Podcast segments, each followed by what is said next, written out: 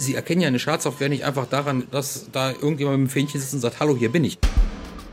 Ich kann mich noch genau daran erinnern, wie dann das Telefon klingelte, unser IT-Leiter mich anruft und mir sagt, wir sind angegriffen worden, wir müssen die IT-Systeme herunterfahren. Alles wurde handschriftlich erfasst. Alles. Oben auf der Station, was der Arzt dann aufgeschrieben hat, die Untersuchung, wie zum Beispiel jetzt, sagen wir mal, Ultraschall. Also wenn wir jetzt zum Beispiel nach medizinischen Geräten suchen, finden wir natürlich schon eine ganz schöne Menge. Ne? Und da sehen wir zum Beispiel in China, im Iran, in den United States, in Japan. Hier ist was ähm, Deutsches. Ein sogenannter Man-in-the-Middle-Angriff. Also ich bin jetzt der Mann, der in der Mitte sitzt und rechts und links zuhört und fleißig mitschreibt, was denn so an Informationen vorbeikommt. Wenn Ihnen drei Polizisten gegenüber sitzen, die früher in der Mordkommission Mörder und Totschläger verhört haben, dann können Sie sich vorstellen, dass auch ich das ein oder andere Mal ins Schwitzen gekommen bin. Cybercrime.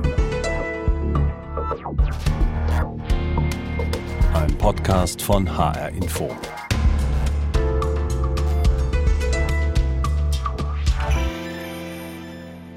Ich bin Oliver Günther. Und ich bin Henning Steiner. Auch Kliniken sind längst das Ziel von Hackerattacken und deswegen ist Cybercrime im Krankenhaus unser Thema hier. Wir haben schon ein bisschen was erzählt darüber in den ersten drei Folgen unserer Podcast-Serie. Alles zum Nachhören gibt's auf cybercrime.hr.de. Wir wollen wissen, wie gut sind Krankenhäuser vorbereitet auf Hackerangriffe. Und deshalb verfolgen wir unter anderem den Testangriff auf eine hessische Klinik, das evangelische Krankenhaus Mittelhessen in Gießen. Die Auswirkungen so einer Cyberattacke auf ein Krankenhaus, die können dramatisch sein. Das Lukas-Krankenhaus in Neuss hat es erlebt, zum Beispiel im Februar 2016. Das war eine große Herausforderung für die Klinik, aber auch für die Ermittlungsbehörden.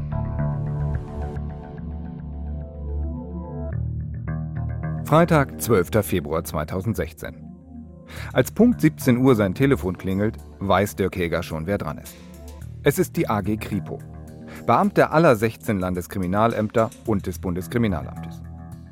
Anders als die anderen bei dieser Konferenzschaltung ist Häger kein Polizist.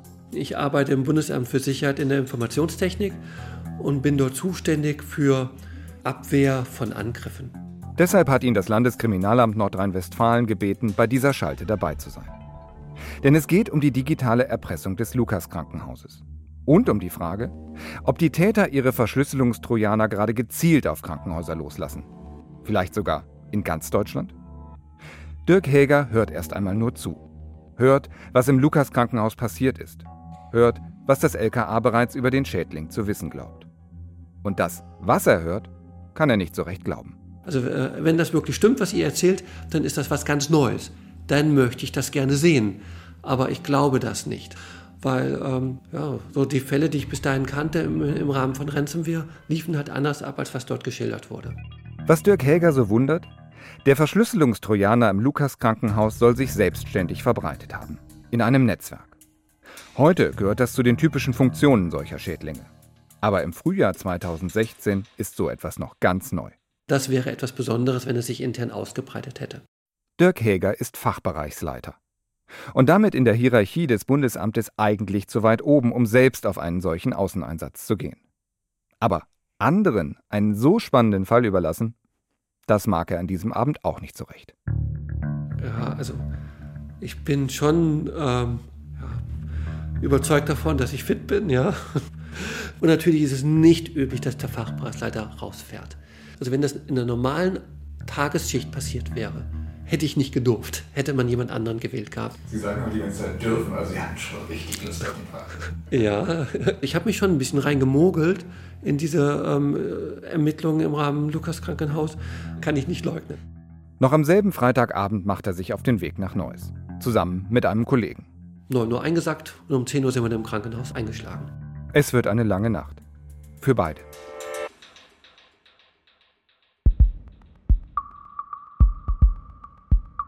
Lange Nächte, kaum Schlaf. So erleben auch die Administratoren des Lukas Krankenhauses diese ersten Tage der Krise. Rund um die Uhr versuchen sie die Probleme in den Griff zu bekommen. Und das medizinische Personal? Das arrangiert sich mit der Lage so gut es geht. Es bleibt ihm ja auch nichts anderes übrig. Pressesprecher Dr. Andreas Krämer. Wie zurückgebeamt in vor vielleicht 10, 15 Jahren, wo wir halt ja, einen OP-Plan nur in einem Word-Dokument hatten, das dann irgendwo ausgedruckt hing und nicht mehr auf großen Monitoren eine Übersicht hatten, in welchen äh, OP welche unserer 50 täglichen Operationen gerade läuft in welcher Phase sie sich gerade befindet. Auch in der Zentralambulanz hat das Team die Wände mit langen Listen vollgehängt. Welche Patienten sind da? In welchem Behandlungsraum? Und mit welchen Beschwerden? Post-it-Zettel sind gefragt. Und natürlich eine lesbare Handschrift. Das Team kommt inzwischen einigermaßen zurecht mit den erschwerten Arbeitsbedingungen. Und Klaus Reinhardt fällt als Chef der Ambulanz eine wichtige Entscheidung. Das Lukas Krankenhaus nimmt wieder Notfälle an. Nachdem hier äh, gewisse Standards dann auch etabliert waren, äh, konnten wir wieder bestimmte, sag jetzt mal normale Notfälle wieder behandeln. Die Lage im Lukas Krankenhaus entspannt sich. Den Eindruck hat auch Caroline Wefers. Nach wie vor schaut die Neusserin täglich nach ihrem Vater, der als Patient im Lukas liegt. Also ich habe mich beruhigt und ähm, habe also, gut, ich hatte noch ein komisches Gefühl, aber nicht mehr so wie am ersten Tag. Und endlich rückt jetzt das in den Vordergrund, worum es eigentlich geht. Die Gesundheit des 76-Jährigen. Ich hatte eigentlich mehr so Angst vor der Diagnose, ne? Weil ich, ich meine, das ist ja auch ein Alter, ne? Also wo man dann schon denkt, Mensch, hoffentlich geht das gut. Trotz der IT-Probleme, die medizinische Maschinerie am Lukas funktioniert. Nach einigen Untersuchungen steht fest, Caroline Wefers Papa braucht einen Herzschrittmacher. Ihr fällt ein Stein vom Herzen. Endlich ist klar, was ihr Papa hat. Und endlich ist auch Besserung in Sicht. Da habe ich nur gedacht, wenn er jetzt operiert wird, wenn das dann alles gut über die Bühne ist, dann kann es ja eigentlich nur bergauf gehen. Und diese Operation Herzschrittmacher hört sich ja wirklich schlimm an, aber das ist ein Routineeingriff heute. Das ist nicht mehr schlimm. Routine ist das Stichwort. Auch am Lukas Krankenhaus kehrt langsam wieder so etwas wie Routine ein.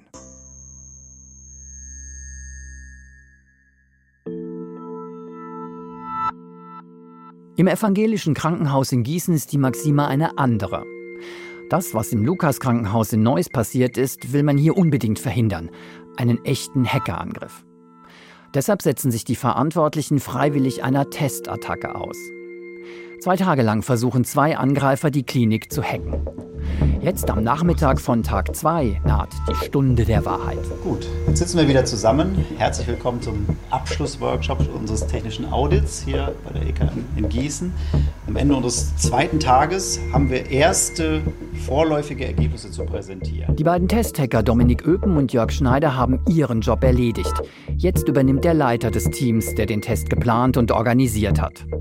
Mein Name ist David Fuhr. Ich bin bei der High Solutions AG in Berlin Forschungsleiter. Das heißt zuständig für neue Themen, insbesondere im Bereich kritische Infrastrukturen, wozu eben der ganze Gesundheitsbereich und die Krankenhäuser auch zählen. David Fuhr, geschätzt um die 40 Jahre alt, schlanker Typ, markante Klatze, manchmal mit Hut. Und, was sofort auffällt, mit einem sehr wachen Blick. Einer, der schnell zur Sache kommt. Es ist ganz eindeutig bei Ihnen so, dass die Außengrenzen, der Perimeter, hier in grün dargestellt jetzt der Kreis, bei Ihnen sehr gut ausgeprägt ist. Da haben Sie tatsächlich einige Maßnahmen umgesetzt, die ungewöhnlich sind für ein Unternehmen Ihrer Größe. Da sind Sie sehr gut aufgestellt. Äh, das ist für einen Angreifer äh, nicht leicht, erstmal äh, daran vorbeizukommen. Sprich, die Hürde von außen die Klinik zu hacken, zum Beispiel über das Internet, ist hoch. Die Mauern dicht. Eine gute Nachricht für die Klinikverantwortlichen. Aber hat es ein Angreifer erstmal über die hohen Zäune bzw. durch die dicken Mauern geschafft. Dann könnte er sich im internen Netzwerk ohne sehr großes Expertenwissen relativ frei bewegen und könnte dann zum Beispiel so ein verletzliches System finden und angreifen. Was das heißt, skizziert David vor in den kommenden Minuten ebenso kühl wie präzise. Schritt für Schritt. Schritt 1. Ins Netzwerk eindringen. Und da kann man dann verschiedene Dinge tun, zum Beispiel äh, Passwörter, Zugangsdaten drin abgreifen. Ein wenig Zeitaufwand und die ersten Passwörter sind tatsächlich entschlüsselt. Jetzt haben die Testhacker Zugang zu allen möglichen Systemen. Es folgt Schritt 2. Sich einen ersten Überblick verschaffen, sich orientieren. Was wir da zum Beispiel gefunden haben, sind äh, Backups. Datensicherungen landen natürlich auch auf solchen Dateiservern. Zum Beispiel E-Mails haben wir gefunden, Backups äh, relativ alte, bis 2011 in dem Fall, aber die sind dort erstmal auffindbar. Nichts Brisantes, eher harmlos, keine Patientendaten oder andere Informationen, die für den Betrieb der Klinik sensibel wären. Schließlich Schritt 3. Sich immer tiefer ins System eingraben, von Server zu Server. Dabei werden die Testhacker fündig. Sie schaffen es auf einen Datenbankserver. Auch hier erstmal nichts, was Patienten direkt gefährdet, aber ein Server mit weitreichenden Eingriffsmöglichkeiten, mit sogenannten administrativen Rechten, die wiederum Zugänge zu anderen Teilen des Kliniknetzwerks ermöglichen. Ein Hacker-Jackpot, eine Art digitaler Generalschlüssel, um auf andere Systeme zu gelangen. Das heißt, dort hätten wir, wenn wir gewollt hätten, äh, tun und lassen können, was wir möchten. Das wäre dann Schritt 4 gewesen. Wäre. Haben wir natürlich nicht getan an der Stelle. Echte kriminelle Hacker hätten hier mit Sicherheit nicht Halt gemacht. Mit möglicherweise gravierenden Folgen. Schritt 1 bis 4. Die Skizze einer klassischen Hackerattacke. Eine Hackerattacke, die im Ernstfall sogar noch nicht mal jemand bemerkt hätte. Denn auch das gehört zum Fazit des Hackerteams in Gießen. Bei der Detektion, beim Erkennen von Angriffen ist grundsätzlich, wie bei vielen Unternehmen, noch viel Luft nach oben. Um das nochmal kurz einzuordnen. Wir haben ja eben gehört, David Fuhr schaut auf ganz verschiedene Aspekte, wenn es um das Thema Cybersicherheit geht. Da gibt es zum Beispiel den Begriff Außenmauern. Das ist also alles, was so ein Netzwerk nach außen absichert, zum Beispiel gegen Angriffe aus dem Internet. Und da gibt es ein dickes Plus für die Gießener Klinik, denn diese Außenmauern sind wohl sehr gut. Wenn aber ein Hacker diese Außenmauern dann doch überwindet, dann ist es ganz wichtig, dass er sich nicht zu einfach und zu schnell in einem Netzwerk zurechtfindet. Dann muss es Sackgassen geben, in denen sich ein Angreifer verirrt, wo er dann festsitzt. Und da muss man sagen, ist das Netzwerk in Gießen noch ein bisschen zu einfach zu durchschauen. Und dann gibt es noch einen dritten Aspekt, wenn es um Cybersicherheit geht, und den hat David Fuhr eben Detektion genannt. Da geht es vor allem darum, wenn ein Angreifer drin ist im Netzwerk, fällt er da eigentlich irgendwie auf? Wie schnell wird er eigentlich entdeckt? Und hier kann, so ist das Fazit der Testhacker, die Klinik in Gießen tatsächlich auch noch besser werden.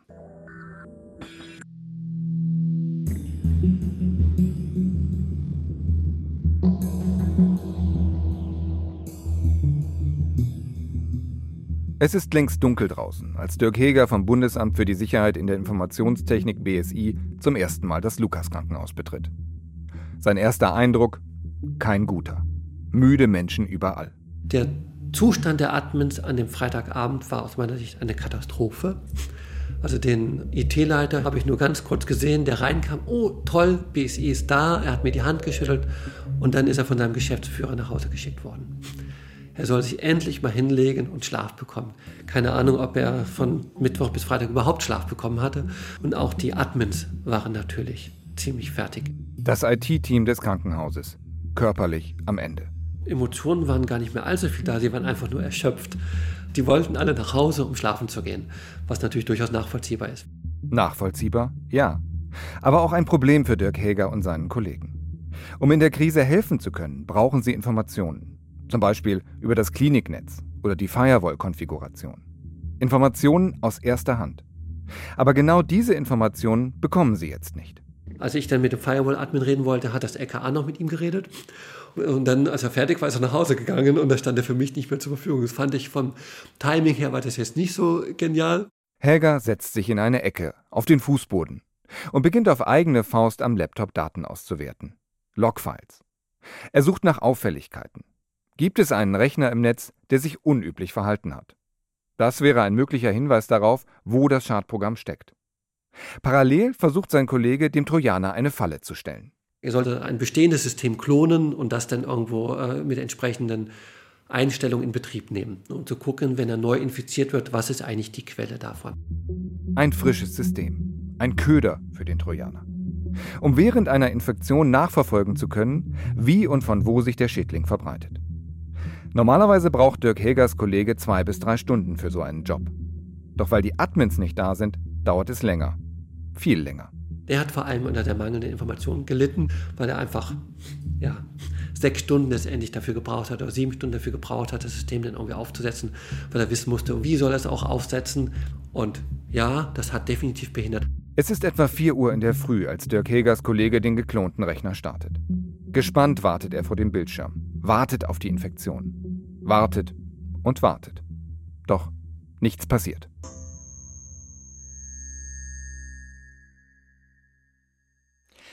Dabei ist die Idee ja sehr schlau. Mit einem Köder versuchen, den Trojaner sozusagen aus der Reserve zu locken. Die Idee ist schlau, aber es gab tatsächlich ein Problem, denn es wusste ja niemand, wo in diesem riesigen Netzwerk steckt der Trojaner eigentlich. Und es war ja auch nicht möglich für diesen Test jetzt das komplette Netzwerk, das ja aus Sicherheitsgründen abgeschaltet war, wieder hochzufahren. Also musste das Ganze mit einem Teil des Netzwerks äh, durchgeführt werden. Und dummerweise war es so, ausgerechnet der Computer, auf dem der Trojaner tatsächlich lag, auf dem er steckte, der gehörte nicht dazu. Der war nicht Teil dieses Tests und deswegen kam es tatsächlich zu keiner Verbindung zwischen Trojaner und Köderrechner. Okay, und weil es nicht zu dieser Verbindung kam, hat der Trojaner nichts mitbekommen von dem ausgelegten Köder. Er konnte also gar nicht anbeißen. Er konnte nicht anbeißen. Es war tatsächlich so, Erfolg oder Misserfolg, in diesem Fall war es eine Frage von Glück und Pech. Das war ziemlich unbefriedigend für alle Beteiligten, aber es war auch ihre einzige Chance, das so zu versuchen und es hat eben nicht geklappt.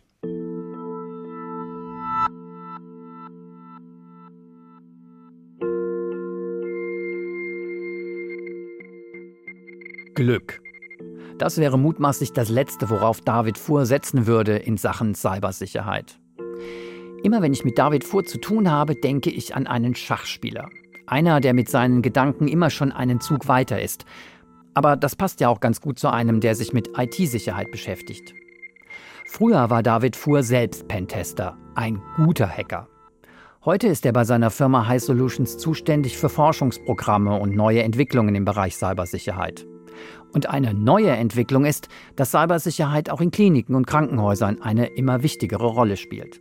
So zum Beispiel auch im evangelischen Krankenhaus Mittelhessen in Gießen. David Fuhrs Fazit: Die Klinik ist gegen Angriffe von außen gut geschützt, sogar überdurchschnittlich gut. Aber das reicht nicht mehr, warnt David Fuhr. Es bringt nichts, mir die Firewall für noch eine Million Euro mehr zu kaufen. Dann kommen vielleicht ein paar Angreifer weniger durch, aber dann können sie ihnen trotzdem über Jahre lang hohen Schaden anrichten, Daten abziehen und so weiter. Heute weiß man, es ist unmöglich, Angreifer zu 100 Prozent abzuwehren. Kein System ist einbruchsicher. Jedes System grundsätzlich hackbar. Also geht es heute um etwas anderes. Im Prinzip wie ein Schiff, ähm, das auf dem Ozean unterwegs ist. Da gibt es immer, immer Löcher drin und dann kommt mal wieder ein kleiner Eisberg, den man rammt und so weiter. Und sozusagen dieses Schiff über Wasser halten. Darum geht es ja am Ende. Es wird immer was passieren, aber untergehen dürfen wir nicht. Im Fall einer Cyberattacke nicht untergehen. Darum geht es. Und dazu benötigt man mehr als starke Außenwände, zum Beispiel ein gutes Krisenmanagement. Bezogen auf das Krankenhaus in Gießen heißt das, gibt es für den Worst-Case-Hacker-Attacke Krisenpläne? Weiß jeder, was er zu tun hat? David Fuhr sieht hier in Gießen ein dickes Plus. Aber David Fuhr und sein Team sind auch auf Schwachpunkte gestoßen. Zum Beispiel beim Punkt Detektion. Denn ein Hackerangriff an sich ist schon schlimm genug. Noch schlimmer aber ist es, wenn keiner davon etwas mitbekommt. Das ist die Frage, bemerke ich überhaupt, dass es einen Sicherheitsvorfall gegeben hat? Und wann bemerke ich das? Wie schnell bemerke ich das? Wenn ein Angreifer erstmal drin ist, dann kann er sich in äh, Unternehmen, die die Detektion vernachlässigen, halbwegs frei bewegen. Im Ernstfall droht dem evangelischen Krankenhaus Mittelhessen in Gießen genau das.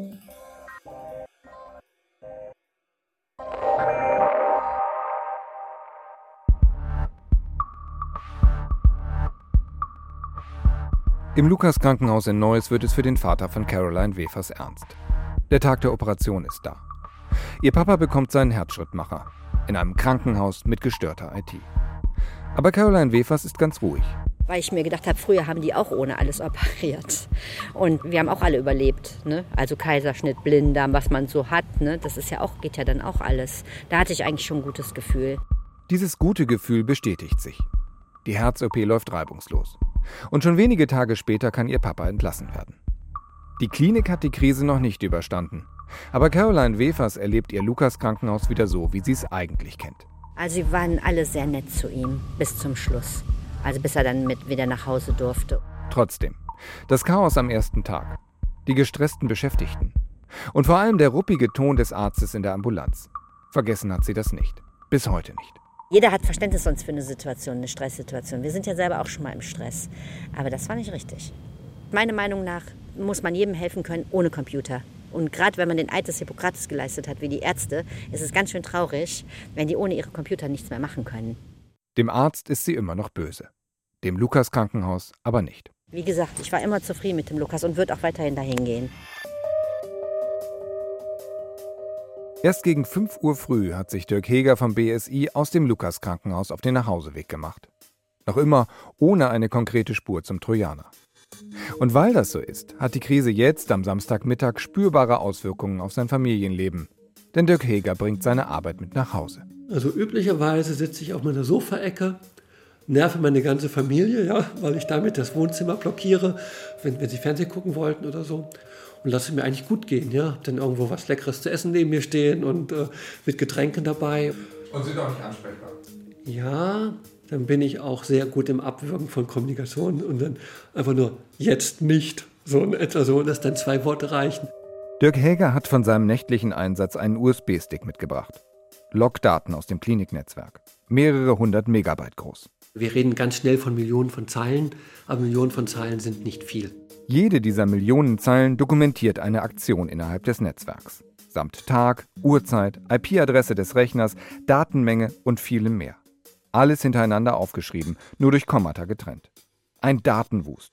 Dirk Häger kann ihn lesen. Ich sortiere die Logs nach allen möglichen Kriterien. Und ich gucke einfach nach, zum Beispiel, wo sind am meisten Daten rausgeschickt worden, zu welchem Rechner. Das ist Handarbeit. Sozusagen alle Verbindungen gehe ich der Reihe nach durch und versuche sie plausibel zu machen. Mit anderen Worten, eine Fleißarbeit, die Stunden dauert. Viele Stunden. Aber Dirk Heger liebt diese Arbeit. Sie macht ihm Spaß. Ich versuche, die Logs zu verstehen. Ich versuche eine Erklärung für die Kommunikation zu finden. Und was ich nicht verstehe, ist erstmal suspekt. Es ist schon Sonntag, als Dirk Heger endlich seinen Platz auf dem Sofa räumt. Nach über zwölf Stunden konzentrierter Arbeit. Er hat sich unter anderem auflisten lassen, welche Rechner zu Beginn der Krise am meisten im Kliniknetz kommuniziert haben. Denn wo auch immer der Trojaner steckt, er muss von dort viele andere Rechner angesprochen haben. 100 IT-Geräte stehen auf Dirk Hegers Liste. Bei jedem einzelnen hat er nach einer logischen Erklärung für das Kommunikationsverhalten gesucht. Ausschlussprinzip. Bei einem Gerät ist er besonders stutzig geworden. Ein erster Verdacht, wo der Trojaner stecken könnte. Dirk Heger schreibt eine E-Mail an die Klinik und das LKA. Guckt euch diesen Rechner an. Ich habe was gefunden gehabt, war stolz drauf, aber ob es jetzt irgendwo der Infektionsvektor selber ist, das wusste ich natürlich nicht. Es ist der Rechner Nummer 46 auf der Liste, der Mail-Server.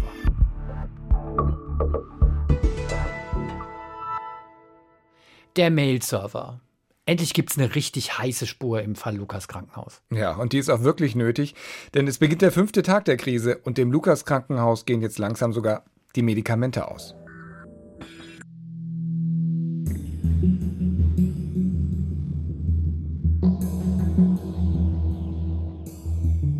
Mehrmals täglich werden sie geliefert.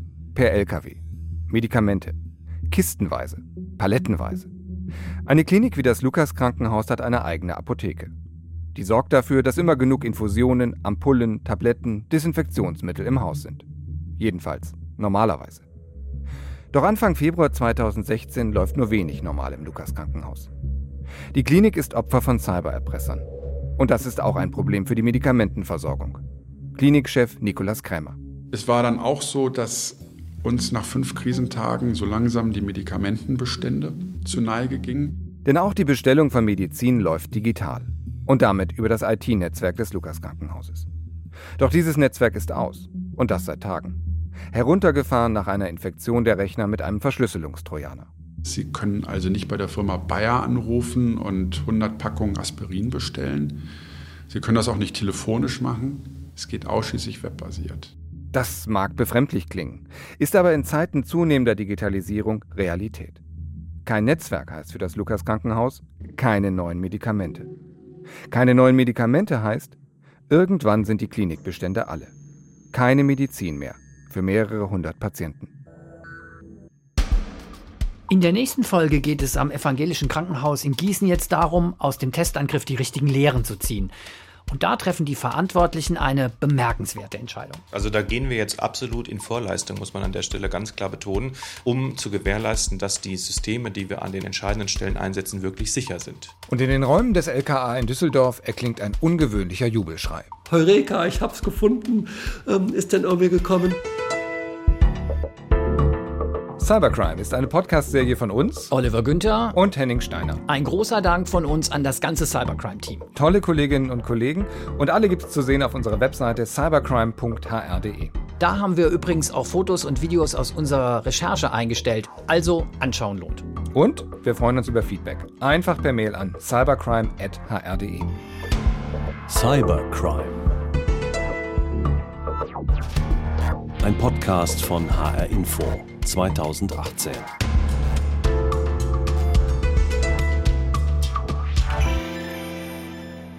Auch heute haben wir am Ende von Cybercrime noch einen Podcast-Tipp für euch. Ich entdecke gerne neue Sachen, neue Themen. Und eine echte Fundgrube für mich ist dabei HR Info wissenswert. Um mal ein Beispiel zu nennen, künstliche Intelligenz. Finde ich persönlich sehr spannend. Und in der Wissenswertfolge zum Thema künstliche Intelligenz habe ich in knapp einer halben Stunde nicht nur jede Menge Hintergrundinfos zu dem Thema bekommen, auch Fragen, die mich im Zusammenhang mit künstlicher Intelligenz beschäftigen, hat Wissenswert prompt beantwortet. Zum Beispiel, ob künstliche Intelligenz irgendwann uns Menschen mal überlegen sein wird. Ich denke im Moment, dass diese subtile Angst, dass da mal irgendwie ähm, so ein Algorithmus Bewusstsein bekommen könnte und versucht, der Menschheit den Krieg zu erklären, dass der doch extrem weit weg ist und das werden wir beide nicht erleben, ähm, dass so ernsthafte Algorithmen Bewusstsein erlangen. Von der deutschen Kolonialgeschichte bis zur Geschichte des Hip-Hop. Ich entdecke in HR Info Wissenswert fast jede Woche ein neues Thema für mich. Oder, wenn ich mich beim Thema schon ganz gut auskenne, gibt es neue Aspekte oder neue wissenschaftliche Erkenntnisse. Deshalb mein Podcast-Tipp heute, HR Info Wissenswert.